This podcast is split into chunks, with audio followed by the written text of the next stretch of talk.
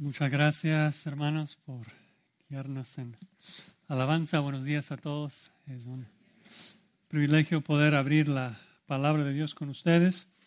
Antes de llegar a Juan 16, les pido que vayan a Hebreos 11. Un segundo. Vamos a estar tocando el tema de la esperanza hoy. El poder de la esperanza es, es grande.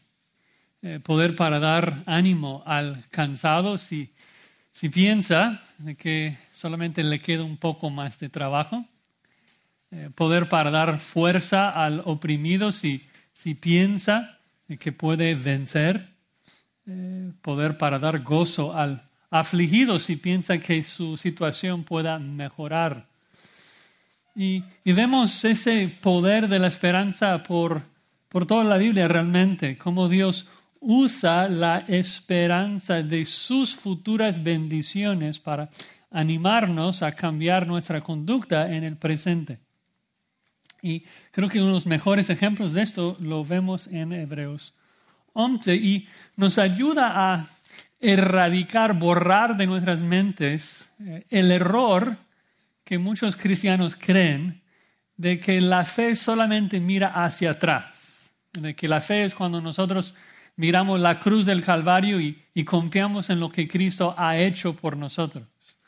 Cuando en realidad la fe no solamente ve hacia atrás, la fe ve hacia el futuro. Hebreos 11.1 dice que la fe es la certeza de lo que se espera.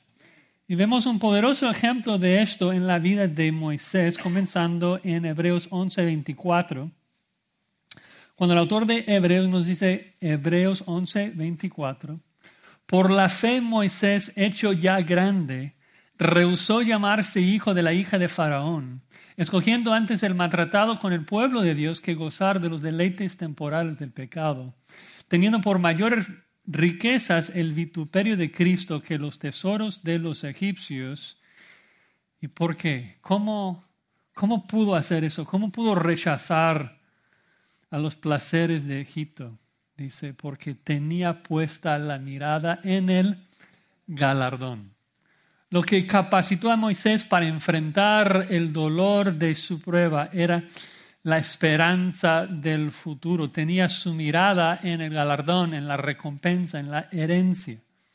Eso es tener fe, creer de que Dios es galardonador de los que le buscan yo puedo aguantar tribulación aquí en esta vida porque mi fe ve el futuro y me informa que las aflicciones del tiempo presente no son comparables con la gloria venidera que en nosotros ha de manifestarse, Romanos 8, 18. Y eso es exactamente lo que hizo también nuestro Señor Jesucristo. Si vemos el, el clímax de Hebreos 11, los héroes de la fe, lo vemos en el capítulo 12 con el ejemplo de Cristo, el autor y consumador de nuestra fe. Ven ahí Hebreos 12, 2, que dice, puestos los ojos en Jesús, el autor y consumador de la fe, el cual por el gozo puesto delante de él sufrió la cruz, menospreciando lo propio y se sentó a la diestra del trono de Dios. Nuevamente la misma pregunta, ¿cómo es que Cristo pudo abrazar la cruz con todo su dolor y angustia? Pues supo, confiaba, tenía fe que ese gozo estaba delante de él lo que él iba a experimentar. Es decir, que lo que le capacitó para sufrir el día viernes fue su fe en el gozo que su padre le tenía guardado el día domingo. Él razonaba, razonaba, vale la pena sufrir hoy un poquito para el gozo eterno que, que voy a recibir. Y nosotros tenemos que predicarnos ese mismo mensaje todos los días. Tenemos que decirnos, Alma mía, ve el galardón. Alma mía, confía que tu Padre es galardonador. Tenemos que decir con el salmista, ¿por qué te abates, alma mía, y te turbas dentro de mí? Espera en Dios, alma mía, porque aún he de alabarle, salvación mía y Dios mío. Salmo 42, 5. En particular, cuando pasamos por pruebas, tenemos que predicarnos este mensaje. Tenemos que decir con Santiago 1.2, ten por sumo gozo, alma mía, cuando te halles en diversas pruebas. Sabe, alma mía, que la prueba produce paciencia y cuando la paciencia tiene su obra completa serás perfecto y cabal. Mantén tu mirada en ese galardón. Ahora, en esta mañana estaremos en Juan 16, comenzando con el versículo 16. Y como saben, el contexto de ese discurso del aposento alto es la cruz. Cristo está a menos de 24 horas de la cruz, de su muerte. Pero en particular en esta sección que veremos hoy, el contexto es la tristeza de los discípulos al pensar en la muerte de Cristo. Vemos en Juan 16, versículo 6, que Cristo dice, antes porque os he dicho estas cosas acerca de mi muerte, que tristeza ha llenado vuestro corazón. El corazón de los apóstoles estaba totalmente lleno de tristeza. No hubo lugar para ninguna otra emoción. Y Cristo les anima, Cristo les da esperanza de que pronto su tristeza se convertiría en gozo. Cristo supo que la, la tristeza nos paraliza, nos bloquea, no, no podemos hacer nada cuando estamos con tanta tristeza. Entonces Cristo viene con un mensaje de gran esperanza para fortalecerlos y cambiar su tristeza por gozo. Les da tres increíbles promesas que también aplican nosotros, tres promesas para llenarnos de esperanza. Les dice, un poco y me verán, un poco y se gozarán, un poco y recibirán. Un poco y me verán, un poco y se gozarán, un poco y recibirán.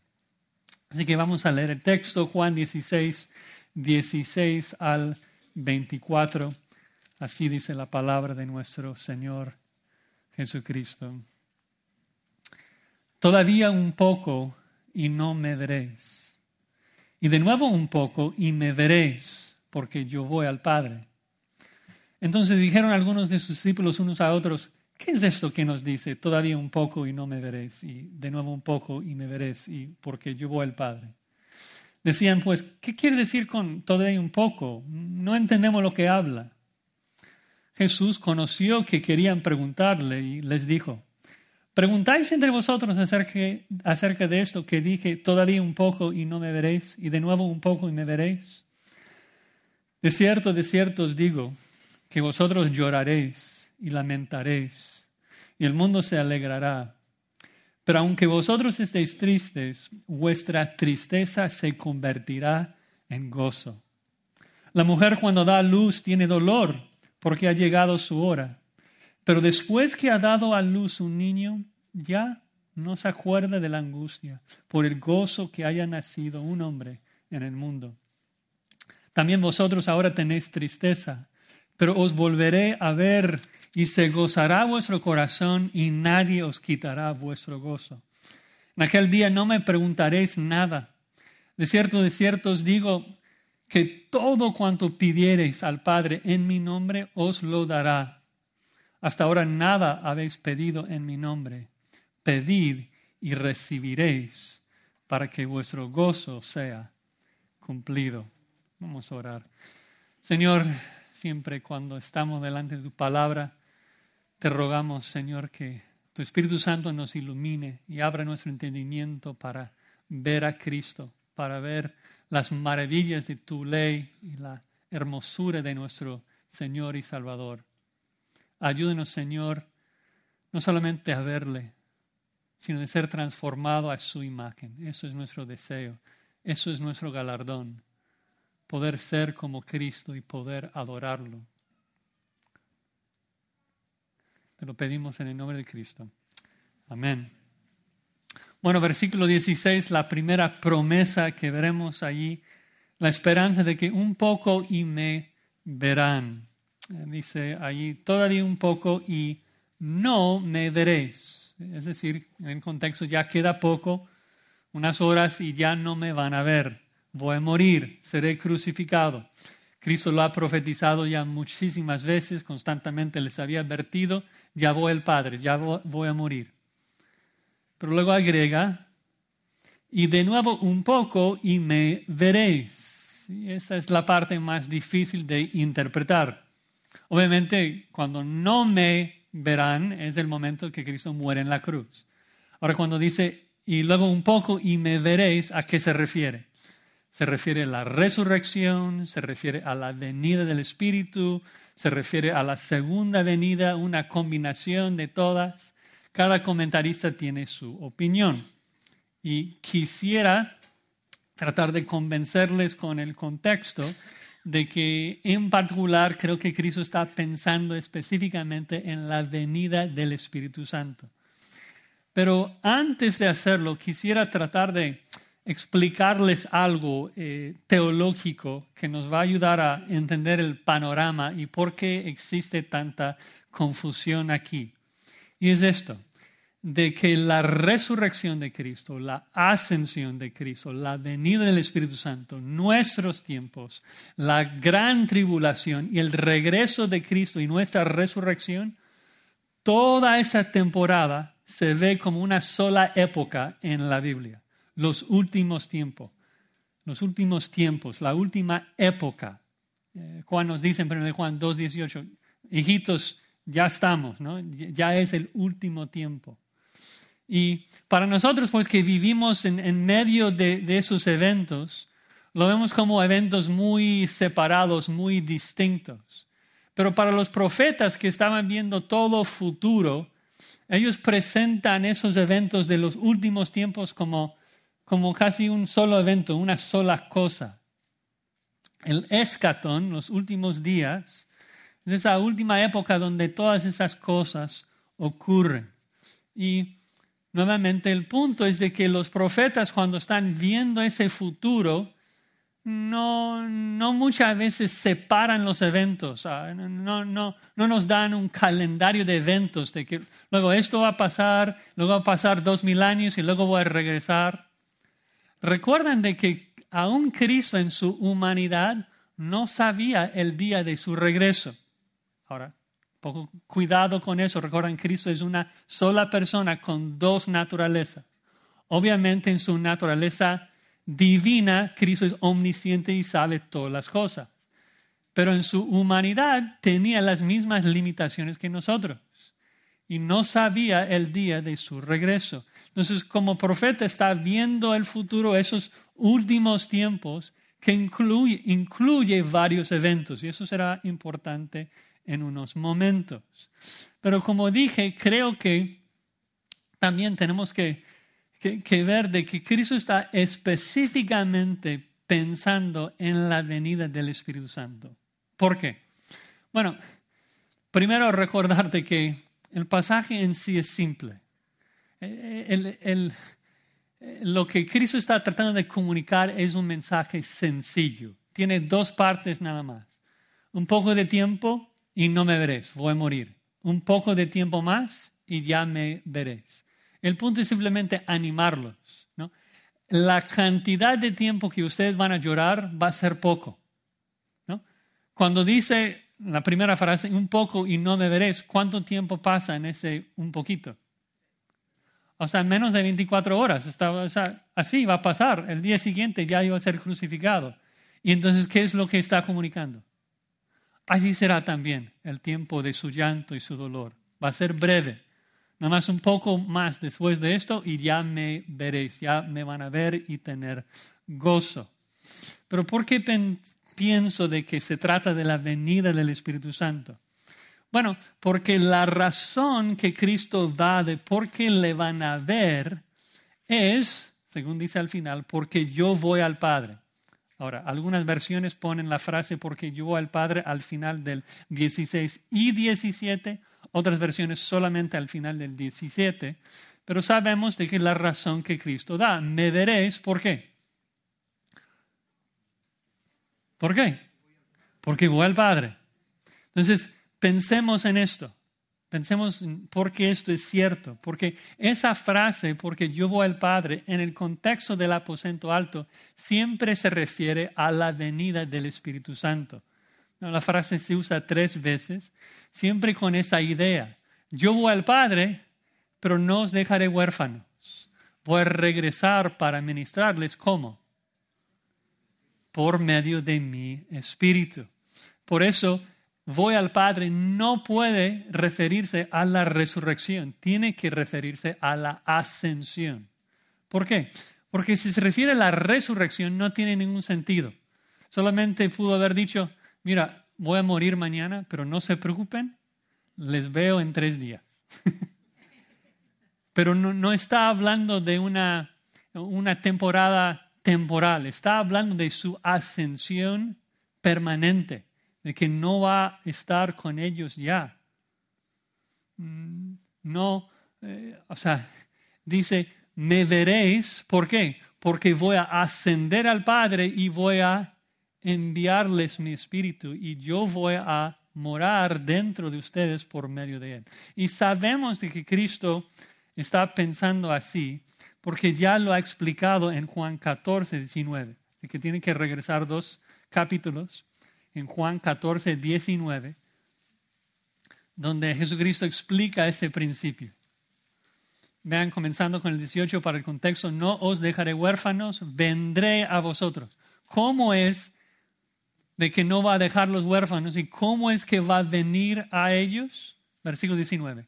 Todavía un poco y el mundo no me verá más. Voy a morir. Pero vosotros me veréis ¿Cómo es de que el mundo no va a poder verlo, pero los creyentes sí? Dice, porque yo vivo, vosotros también viviréis. En aquel día vosotros conoceréis que yo estoy en mi Padre y vosotros en mí y, yo en vosotros. Un poco más adelante, versículo 28. Juan 14, 28, habéis oído que yo os he dicho, voy y vengo a vosotros.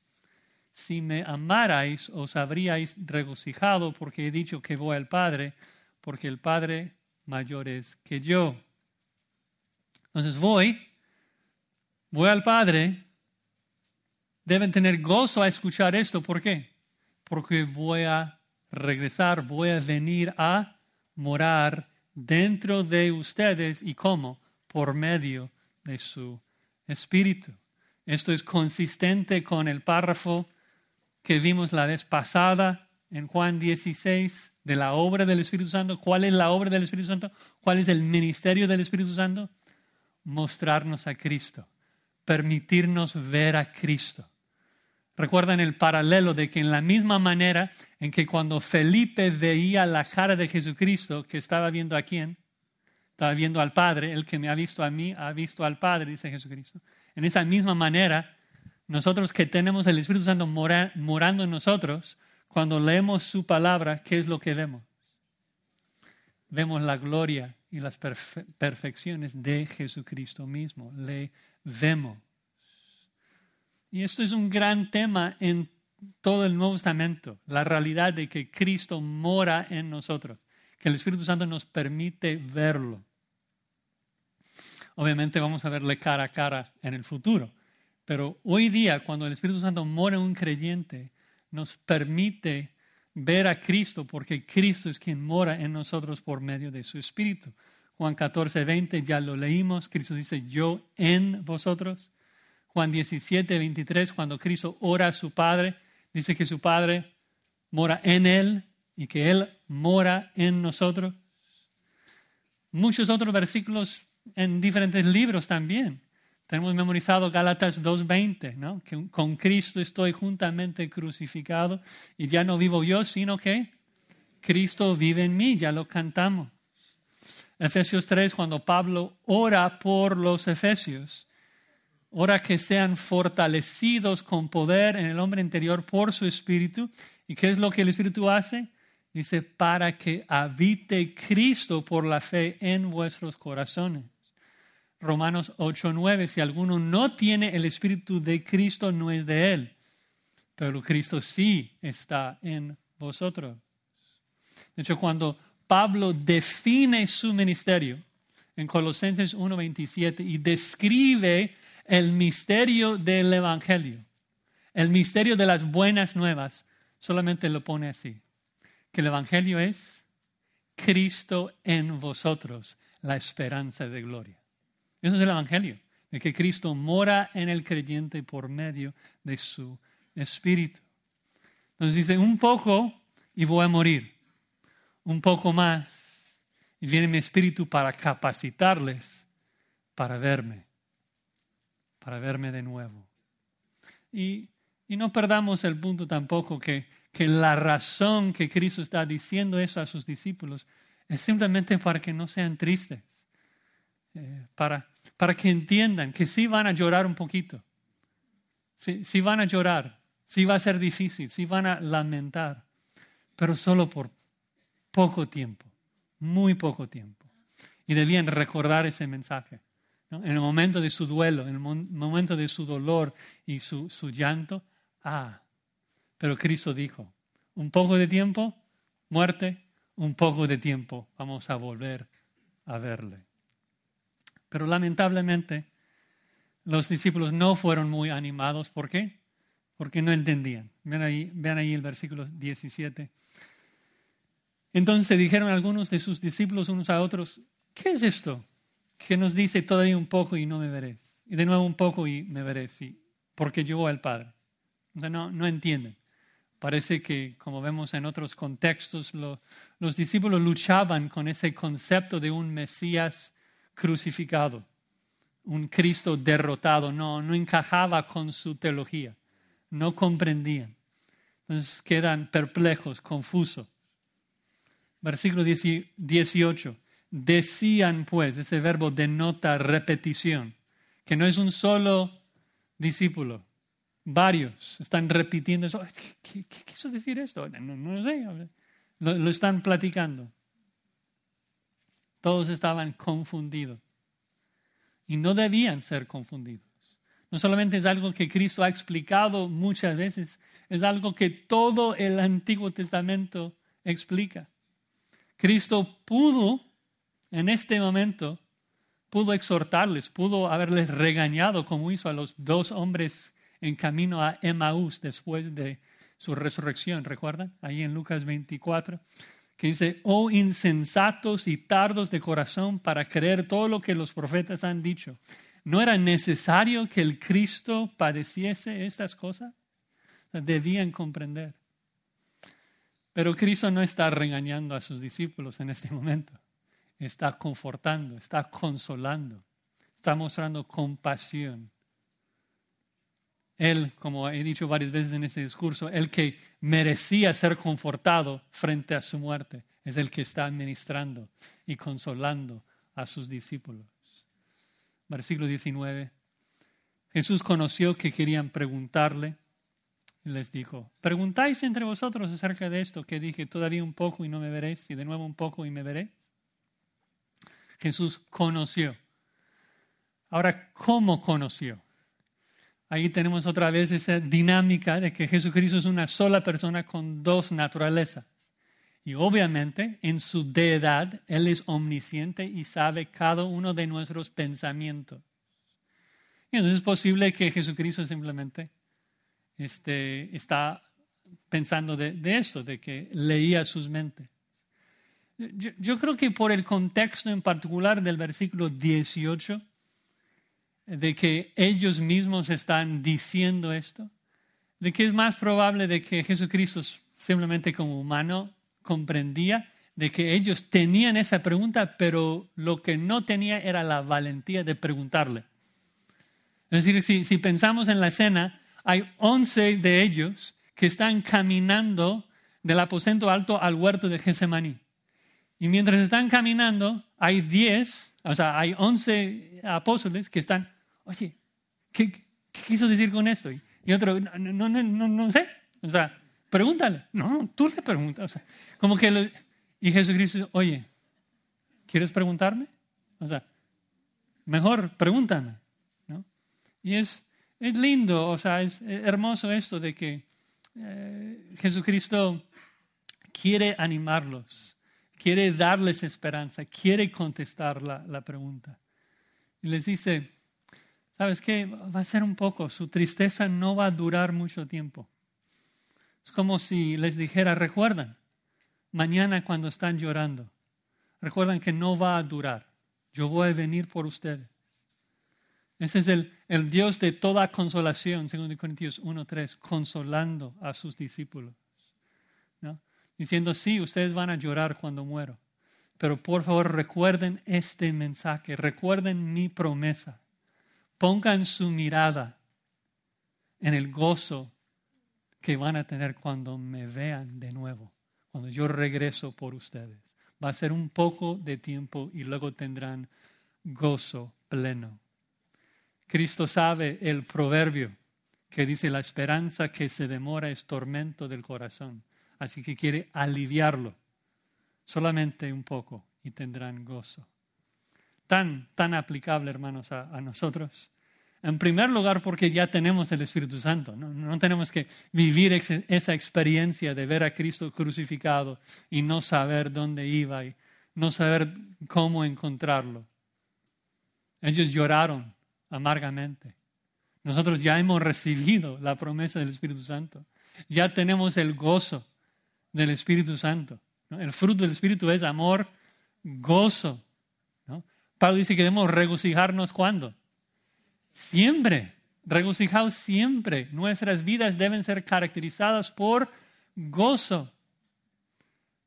Porque Cristo nos ha dado su Espíritu, Cristo mora en nosotros, Cristo intercede por nosotros a la diestra del Padre. Nos ministra, nos da tanta esperanza.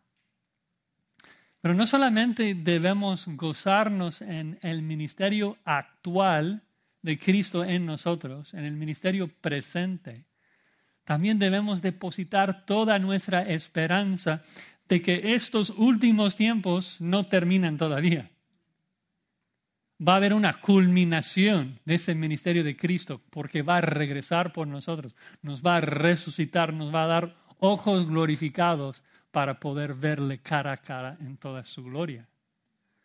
Y nosotros debemos esperar, por completo en ese día, confiar en esa promesa y, y la culminación final de esa promesa, de que me verán.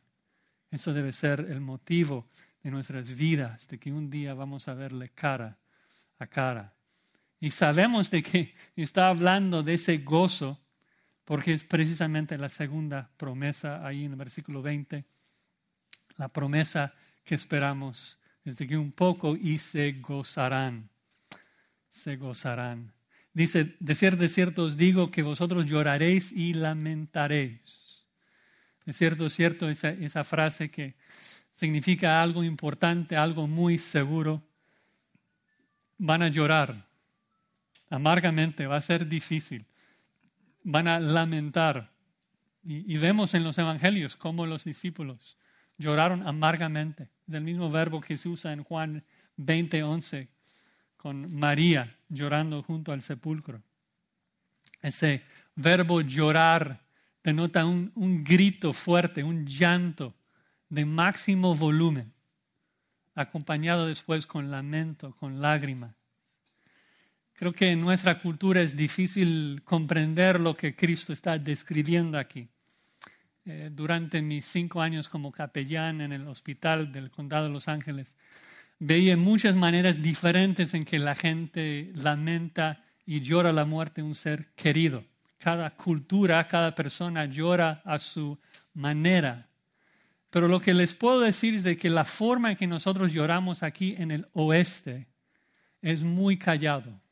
Lloramos en silencio en comparación a la forma que, por ejemplo, los africanos, la gente del Medio Oriente, lloran. La gente en otras culturas gritan de voz en cuello a máximo volumen. De hecho, recuerdan en pasajes como Juan 11, pasajes como 2 Samuel 14, que en la cultura judía ellos contrataban a personas para estar en duelo, para poder gritar y llorar con ellos, que para nosotros en nuestra cultura parece tan extraña, ¿no? O sea, ¿por qué vas a pagar a alguien para gritar en un funeral. Pero tenemos que comprender la cultura de que el punto es de que más amabas a esa persona, más fuerte vas a llorarlo. Y si yo siento de que mi voz no es suficiente, no, no puede llegar al volumen necesario para expresar mi dolor, entonces voy a invitar a, a un coro para llorar conmigo. Y llorar fuerte. Para, es la forma que ellos sanan, la forma que ellos este, buscan eh, expresar su, su, dolor y, y pues, lidiar con eh, ese, ese, esa pérdida. Ah, entonces, lo que Cristo está explicando aquí es de que los apóstoles iban a pasar por ese proceso de luto por la muerte de un ser querido, que definitivamente Cristo iba a morir y ellos lo iban a lamentar así como los judíos lamentaban y lloraban la muerte de un ser querido. Y además el mundo se alegrará, estarán solos en su llanto. El mundo que odiaba a Cristo se goza cuando está muerto. Cristo, su ministerio era, recuerden, condenar al mundo por su pecado. Entonces el mundo está feliz con la muerte de Cristo porque, porque ahora puede pecar en paz, sin su condenación. Pero dice, aunque vosotros estéis tristes, vuestra tristeza se convertirá en gozo. Qué, qué lindo. Eh, el paralelo es así, no me veréis por la cruz, entonces van a llorar. Y luego me veréis, arranca el escatón, tendrán gozo, tendrán gozo cuando me ven. Tristes cuando no me ven, gozo cuando me ven. Y recuerden, esto, eh, esto, arranca con la resurrección, se cumple en la venida del Espíritu y llegará a su culminación cuando Cristo regresa por nosotros y le vemos cara a cara. Pero creo que la, la gran duda aquí es, ¿cómo es posible eso? ¿Cómo es posible que un solo evento cause tanta tristeza, tanto dolor y luego de repente e, ese mismo evento se convierte en gozo, como que es ilógico, difícil de, de entender. Y cuando enseño clases de predicación en el seminario, siempre explico de que cuando estás lidiando con un concepto abstracto, teológico, difícil de comprender, de que es útil ilustrarlo con algo concreto, algo de la, la vida real. Y solamente hay que pensar qué es lo que quieres ilustrar. Lo que quieres ilustrar es que un evento comienza muy doloroso, mucha tristeza, y luego de repente se convierte en gozo. ¿Puedes pensar en algo que ilustra esto? Es, que no tienes que pensarlo, porque el mejor expositor ya, ya lo puso aquí, en el versículo 21. Dice, la mujer cuando da luz tiene dolor porque ha llegado su hora. Esa frase ha llegado su hora, recuerdan Jesús lo usa para hablar de su muerte, de su cruz, su, su tiempo de sufrimiento. Dice que para la mamá su hora llega ahí en el, en el parto, cuando está llorando, cuando tiene dolor. Obviamente no lo he experimentado, pero lo he observado. Que duele mucho. Pero luego, ¿qué dice? Pero después que ha dado a luz un niño, ya no se acuerda de la angustia por el gozo de que haya nacido un hombre en el mundo. Increíble, ¿no? En el momento del parto, dolor llena el corazón de la mamá. Pero tan pronto, en ese instante que nace el niño, gozo reemplaza por completo esa angustia, ese dolor. La mamá abraza a su niño con una sonrisa increíble. Sigue llorando, pero ahora con lágrimas de, de gozo, de alegría. Tanto gozo llena su corazón que desplaza toda esa angustia, lo borra, como si no hubiese, no hubiese dolido. Es una ilustración magistral de nuestro Señor, que da tanto ánimo al que está en dolor. De que tu dolor va durar un poquito. Sí, real, sí duele. Así como dar a luz un hijo. Pero es temporal. y luego habrá un gozo increíble, increíble que reemplaza toda la tristeza. No es la primera vez que Cristo da esa ilustración, también en el Antiguo Testamento se usa tres, cuatro veces, Isaías 26, Miqueas 4, entre otros, cuando Dios da esperanza al que sufre, hablando de la esperanza de bendiciones futuras. Y, logra su propósito, ¿no? Al entender esa promesa, es que sí, sí va, sí va a doler, pero luego gozo lo va a reemplazar por completo. Los discípulos sí iban a pasar por, por dolor, lágrimas, tristeza, pero experimentando ese dolor con los ojos puestos en el galardón. O sea, la razón que la mamá aguante el dolor del parto es que, que sabe que viene el niño. Vale la pena, porque sabe lo que viene.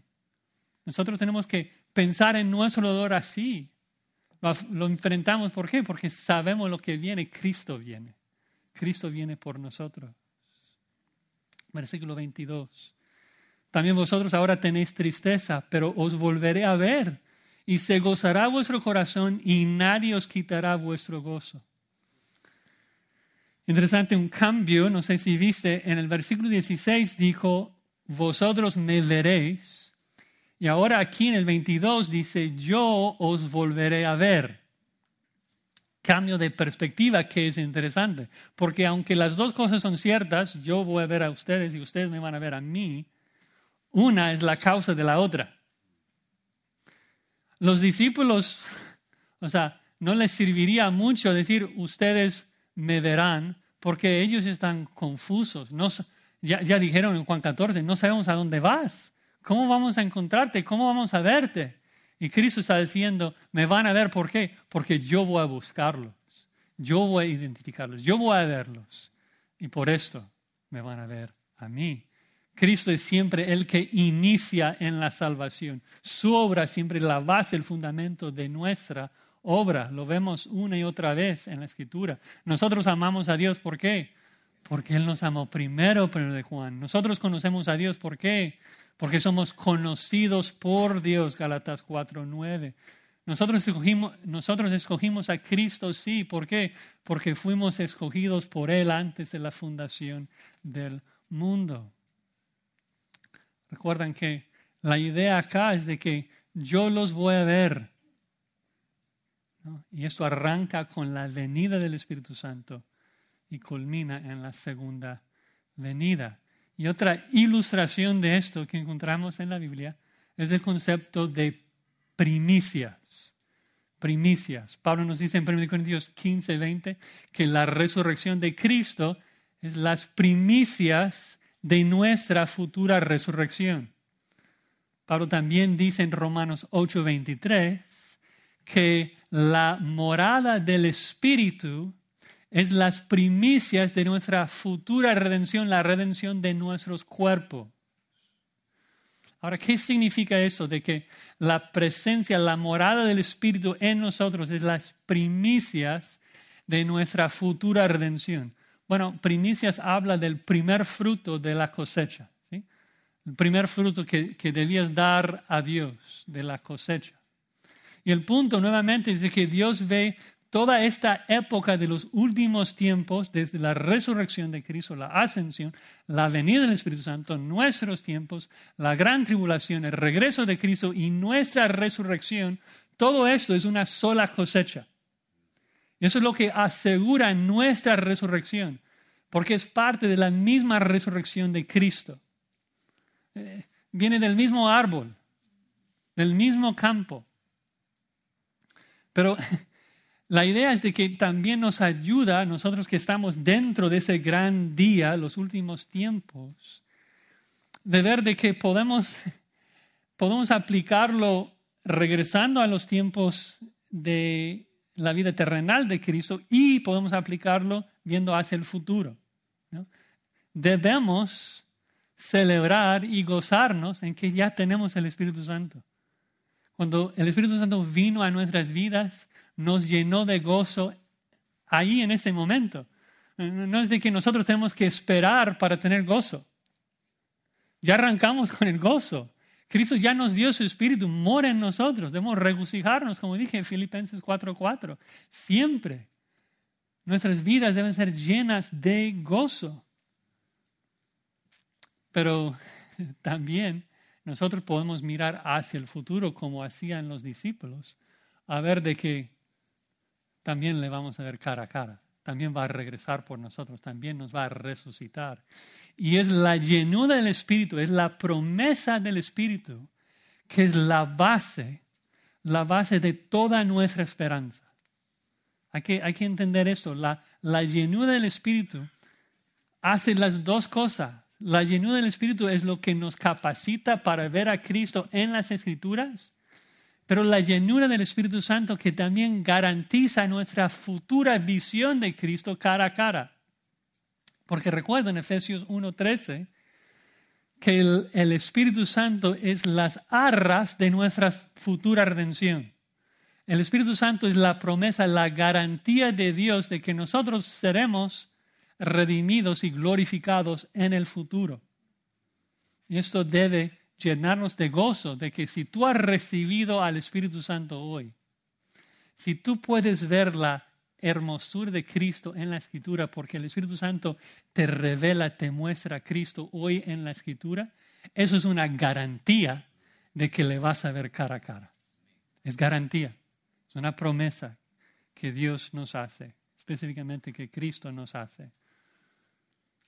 Qué promesas tan alentadoras. Primero, beberán, segundo, se gozarán, y luego finalmente recibirán, recibirán. Dice versículo 23, en aquel día no me preguntaréis nada. En aquel día, en los últimos tiempos en particular, recuerden el contexto, la venida del Espíritu Santo, cuando el Espíritu Santo viene a la vida de un creyente, dice, ya no me van a preguntar nada. Por varias razones. Primero, eh, porque Cristo ya está en el cielo. ¿no? no me vas a preguntar a mí, vas a pedir o sea, directamente al Padre. Pero hay un segundo contraste aquí que no es tan obvio. Tienes que fijarse en el cambio de verbo. Dice 23, en aquel día no me preguntaréis nada. De cierto, de cierto os digo que todo cuanto pidiereis al Padre en mi nombre os lo dará. Vean el cambio. Dice que ahorita me estás preguntando cada rato. Me preguntas, ¿qué significa esto? ¿Qué significa el otro? En aquel día, cuando viene el Espíritu Santo, ya no vas a preguntar qué vas a hacer. Ya vas a pedir. Hay una diferencia entre preguntar y pedir. Preguntas, ¿por qué? Porque no entiendes. Pero cuando viene el Espíritu Santo, Él os enseñará toda las cosas. Él va a explicar la verdad. Es el Espíritu de verdad. Y en aquel día, cuando viene el Espíritu Santo a tu vida, ya no vas a estar preguntando, ignorante de mis planes. Ya no vas a estar en la oscuridad sin entender cómo avanzar mi reino. Ya no vas a preguntarme, ya vas a poder pedir. Ya vas a poder colaborar en un sentido en el avance de mi reino. Ya Dios nos va a usar el avance del reino de Cristo y van a tener mucho éxito. Algo que Cristo enfatiza muchas veces. Todo cuanto pidieres al Padre en mi nombre os lo dará. Lo dice también en Juan 14, 14. Si piden algo en mi nombre, os será hecho. Juan 15, 16. Todo lo que pides en mi nombre, el Padre lo hará. Lo repite en el versículo 24. Hasta ahora nada habéis pedido en mi nombre. Pedid y recibiréis. Garantía. Si pides algo en mi nombre, lo vas a recibir. Garantizada. Ahora, lo leemos y tal vez nosotros que tenemos la costumbre de pedir cosas a, Dios y, no recibirla, como que, hmm, qué pasa aquí? Bueno, hay esa frasecita muy importante que Cristo repite dos veces, de que hay que pedir cómo. En mi nombre, dice. Nada habéis pedido en mi nombre, pedid y recibiré. Ahora, ¿qué significa esto? Lo vimos en Juan 14, pero voy a refrescarles la memoria de lo que significa orar en el nombre de Cristo, que, que no es solamente decir en el nombre de Cristo, amén, al final de la oración. Obrar, pedir en el nombre de alguien, es un concepto que vemos en toda la Biblia, habla de obrar como el representante de ese alguien, de ser su delegado. Si yo estoy trabajando en nombre del rey, significa que lo que yo hago y digo es para avanzar los propósitos del rey. Lo que gano es para el rey, para su gloria. Entonces, cuando yo oro en nombre de Cristo, el punto es que estoy orando para su beneficio, para avanzar su reino, para glorificar su nombre. Y es por eso que el Padre siempre contesta que sí a esa oración. Todo lo que pides, si glorifica al Hijo, lo hará el Padre. ¿Por qué? Porque el Padre es glorificado en el Hijo, Juan 14, 13. Ahora, un ejemplo de una oración hecha en el nombre de Cristo. Pensemos en, en que Dios está aquí de manera presencial, su trono. Podemos acercarnos a su trono y hacer una petición. Obviamente, lo hacemos en el nombre de Cristo porque es solamente por Cristo y por su sangre que hemos sido limpiados y justificados para tener acceso al Padre. Pero pensemos en lo que significa acercarme y hacer un pedido en el nombre de Cristo. El punto es que, que yo llego así, yo llego a Dios y dice, Santo Padre, vengo con un pedido de parte de tu Hijo amado. Y eso es lo que dice el pedido. Por favor, Padre, dale a este siervo tu poder para predicar mi palabra. Ayúdale a predicar con precisión para que mi pueblo vea mi gloria en las escrituras. Dale poder, dale valentía para expresar la palabra. Guárdale de decir errores. Ayuda a mi pueblo a verme en, la escritura, en las escrituras. esa petición? Dios siempre lo hace. Una oración contestada, garantizada. ¿Por qué? Porque glorifica al Hijo, porque exalta al Hijo, porque es una petición hecha en nombre de Él, para avanzar su nombre, para glorificar su nombre. Si glorifica al Hijo, tiene que ocurrir. Otra manera de pensarlo sería así. Cuando oramos, ¿cómo oramos? Oramos que la voluntad de Dios sea hecha, ¿sí o no? siempre pedimos, Señor, hazlo, pero no, no que sea mi voluntad, sino la tuya. Quiero que tu voluntad sea hecha. Pero ¿te has preguntado qué es la voluntad de Dios? Porque la voluntad de Dios es que su Hijo sea glorificado. Entonces, si estás pidiendo que la voluntad de Dios sea hecha, esa voluntad es exaltar y glorificar a su Hijo. Por eso que es una garantía. Si tú pides algo que glorifica al Hijo, se va a hacer porque esa es la voluntad de Dios. Cristo ya explicó esto en Juan 13, si pueden regresar rápidamente, Juan 13, 31. Juan 13, 31 dice, entonces cuando hubo salido, dijo Jesús, Ahora es glorificado el Hijo del Hombre y Dios es glorificado en él. Si Dios es glorificado en él, Dios también le glorificará en sí mismo y enseguida le glorificará. Recuerden la lógica ahí. Dios qué hace? Dios siempre glorifica a sí mismo. Y Cristo explica, Dios es glorificado cuando el Hijo es glorificado. Entonces, si algo glorifica al Hijo, tiene que pasar. ¿Por qué? Porque si glorifica al Hijo, glorifica al Padre y el Padre siempre hace lo que le glorifica. Es una garantía, una garantía.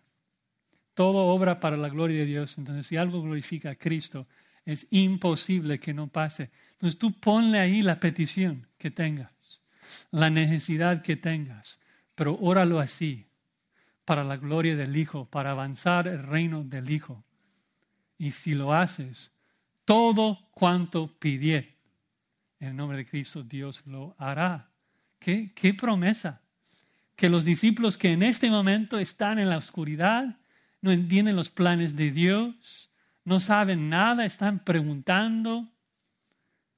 Ahora, después de la venida del Espíritu Santo, van a comprender y van a poder participar, ser usados por Dios para pedir que Él glorifique a su Hijo, que el reino del Hijo avance.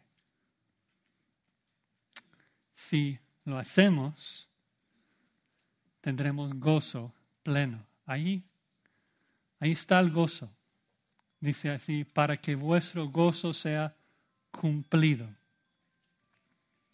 Entonces, tan, tan importante ver de que nuestro gozo no se basa, no está basado en nuestras circunstancias. Nuestro gozo está basado ¿dónde? En la gloria de Cristo. Cuando pedimos que Cristo sea glorificado y Dios lo hace, entonces experimentamos gozo al ver a Hijo glorificado. Tu gozo será pleno, será lleno cuando avanzas, cuando Dios te usa para avanzar el reino de Cristo, cuando obras y pides como representante de Cristo en este mundo. Nosotros tantas veces estamos errados, egoístas. Pensamos que estaremos felices cuando logramos satisfacer nuestros propios deseos carnales. Nada que ver, nada que ver. Lee el libro de Eclesiastes. La satisfacción no se encuentra en este mundo lleno de vanidades. Salomón lo aprendió, tú lo sabes también. Todos hemos intentado. Pensamos, bueno, si hago esto, si compro esto, voy a estar feliz. Nada que ver. Es cuando morimos a nuestros propios deseos y de manera sacrificial buscamos glorificar al Hijo, buscamos avanzar su reino, buscamos servir a los suyos que realmente experimentamos gozo. Parece al revés, pero así es en la vida cristiana. El último será primero. Estuvimos orando por nuestro hermano Alejandro Pelufo esta semana y encontré un video del sermón que predicó este domingo pasado. Recuerden que Alejandro es nuestro misionero en Argentina, que recién fue diagnosticado con cáncer. Y predicó precisamente de este tema, en un texto en 1 Pedro 4, que el que quiere amar la vida y ver buenos días, ¿qué tiene que hacer? Amar el uno al otro. Que es al revés de lo que hacemos. Él explicó de que pues cuando uno sufre, cuando pasa por pruebas, ¿qué, qué, qué es lo que normalmente hace? Tiende a centrar toda su vida en sí mismo en sus propias necesidades y se vuelve miserable. Porque la verdadera felicidad se experimenta solamente por el que piensa en Cristo, en su gloria y cómo servir a los suyos, no en servir a sí mismo. Es el mismo principio que vemos aquí, de que tu gozo será pleno cuando, cuando buscas la gloria de Cristo, cuando buscas servir a Cristo y sus propósitos, cuando pides en su nombre. No hay mayor gozo que ser usado para exaltar a Cristo. Es la razón que existimos. Tú no puedes experimentar gozo si obras fuera de tu propósito. La razón que existe. Imposible. El catecismo de Westminster lo pone tan claramente. Pregunta número uno. ¿Cuál es el fin principal y más alto de la existencia del hombre? Respuesta, el fin principal y más alto propósito de la existencia del hombre es glorificar a Dios y gozar plenamente de Él para siempre. No existe gozo fuera de glorificar a Dios, es imposible. Para eso fuiste hecho, para disfrutar la alabanza de Cristo. No existe otro objetivo. Entonces, en conclusión, los discípulos están tristes y Jesús les llena de esperanza con tres promesas maravillosas. Pronto me verán, pronto se gozarán, pronto recibirán todo lo que necesitan para cumplir su misión en este mundo. Es la misma esperanza que nosotros hoy gozamos. Una esperanza que arrancó el día que recibimos el Espíritu Santo y una esperanza guardada en el cielo para ese día cuando Cristo regresa por nosotros. Tenemos esa esperanza. Pedro nos dice en 1 Pedro 1:3, bendito el Dios y Padre nuestro Señor Jesucristo, según que según su grande misericordia nos hizo renacer para una esperanza viva por la resurrección de Jesucristo de los muertos, para una herencia incorruptible, incontaminada, inmarcesible, reservada en los cielos para vosotros. Pero ¿cuál es el punto? El punto de Pedro, sí tenemos esa esperanza, pero ¿qué es lo que tú debes de hacer? Versículo 13, entonces, esperad por completo en esa gracia que se os traerá cuando Jesucristo sea manifestado. Cristo nos ha dado las promesas. Sabemos de que es una esperanza segura, nos toca ahora poner toda nuestra esperanza allí, anhelar con ansias ese día cuando regresa por nosotros, vivir toda nuestra vida buscando glorificar a Cristo para extender su reino. Y si no has experimentado ese gozo, y no sabes lo que es gozarse de ver a Cristo exaltado, es probable que no entiendas por qué Cristo tenía que ir al Padre. De que Dios es santo y tú eres pecador. Y si mueres hoy sin Cristo, lo que te espera es juicio, el infierno. Pero precisamente por eso Cristo vino, para obedecer a Dios perfectamente, para poder morir en nuestro lugar y que después de tres días levantarse entre los muertos para darnos una esperanza viva de que si nosotros tomamos nuestra cruz y le seguimos, de que nosotros también seremos resucitados. Y ese gozo que experimentamos en el cielo es un gozo que comienza hoy. Cristo dice, comienza hoy y nadie puede quitártelo. Tú lo vas a disfrutar por toda la eternidad, porque el Espíritu Santo cuando viene te lo garantiza. Es una garantía, una promesa eterna. Vamos a dar gracias a Dios. Señor, Padre, te damos gloria y gracias por tu plan tan maravilloso de redención. Gracias por conocernos, por escogernos. Gracias por Cristo que nos ha redimido, que nos ha comprado con su sangre. Y gracias porque no nos dejó huérfanos, sino que envió su Espíritu Santo que mora en nosotros, que nos llena de gozo y que nos permite ver a Cristo. Y gracias que Él morará en nosotros por siempre hasta que podamos ver a Cristo cara a cara. Ayúdenos a vivir a la luz de esa realidad, llenos de esperanza